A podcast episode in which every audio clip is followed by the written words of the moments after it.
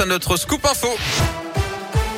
Et le c'est avec vous, Gaëtan Barallon. Bonjour Gaëtan. Bonjour Yannick, bonjour à tous. On débute avec vos conditions de circulation. Ça se passe bien actuellement sur les grands axes. Pas de difficultés particulières autour de saint de Rouen et du Puy.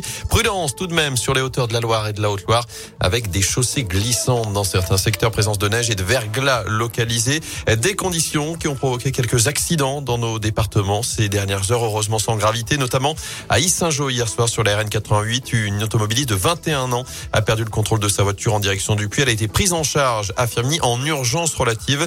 Blessure légère également pour une femme de 52 ans ce matin à Sainte-Sigolène. Elle a fini sa course sur le toit après une sortie de route près de la Guide aux alentours de 8h30. Elle a une des masques chirurgicaux distribués à tous les personnels enseignants d'ici la fin du mois. Annonce ce matin de Jean Castex alors qu'il n'avait reçu jusqu'à présent que des masques en tissu de la part de leur administration. Notez également que le Haut Conseil de la Santé publique doit rendre son avis demain sur la généralisation ou non des masques FFP2 plus filtrants et principalement destinés actuellement aux soignants. Par ailleurs, la France lève la quarantaine pour les vaccinés en provenance d'Afrique du Sud. 10 jours à l'isolement en revanche pour ceux dont le schéma vaccinal n'est pas complet.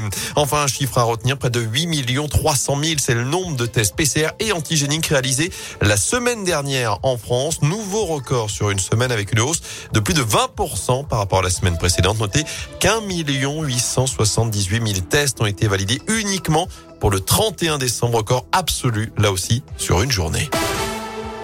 Dans l'actu près de chez nous, 12 personnes évacuées ce matin à Issingeau en cause d'une fuite de gaz avenue Broussillonne. Après le c'est un compteur de gaz qui a été percé en plein chantier juste avant 10 heures. Une vingtaine de pompiers sont intervenus. Les occupants de l'immeuble ont ensuite pu regagner leur logement la circulation a repris dans le secteur. Une enquête ouverte contre Pierre Ménez pour ses agissements quand il était à Canal+. Pendant l'enquête interne, sept personnes avaient dénoncé des faits de harcèlement sexuel commis par l'ancien chroniqueur vedette de la chaîne cryptée. Il sera également jugé en juin prochain pour une autre affaire d'agression sexuelle, cette fois au Parc des c'était en novembre dernier. Êtes-vous plutôt team brioche ou team frangipane C'est notre question du jour sur radioscoop.com. Alors que c'est aujourd'hui à l'épiphanie dans la région, certains seront plus heureux encore que d'autres de trouver la fève dans la galette. Opération une épiphanie d'or et de diamants pour une boulangerie de Haute-Savoie avec 10 fèves gagnantes à trouver. Elles permettront de remporter des pendentifs d'une valeur comprise entre 75 et 595 euros.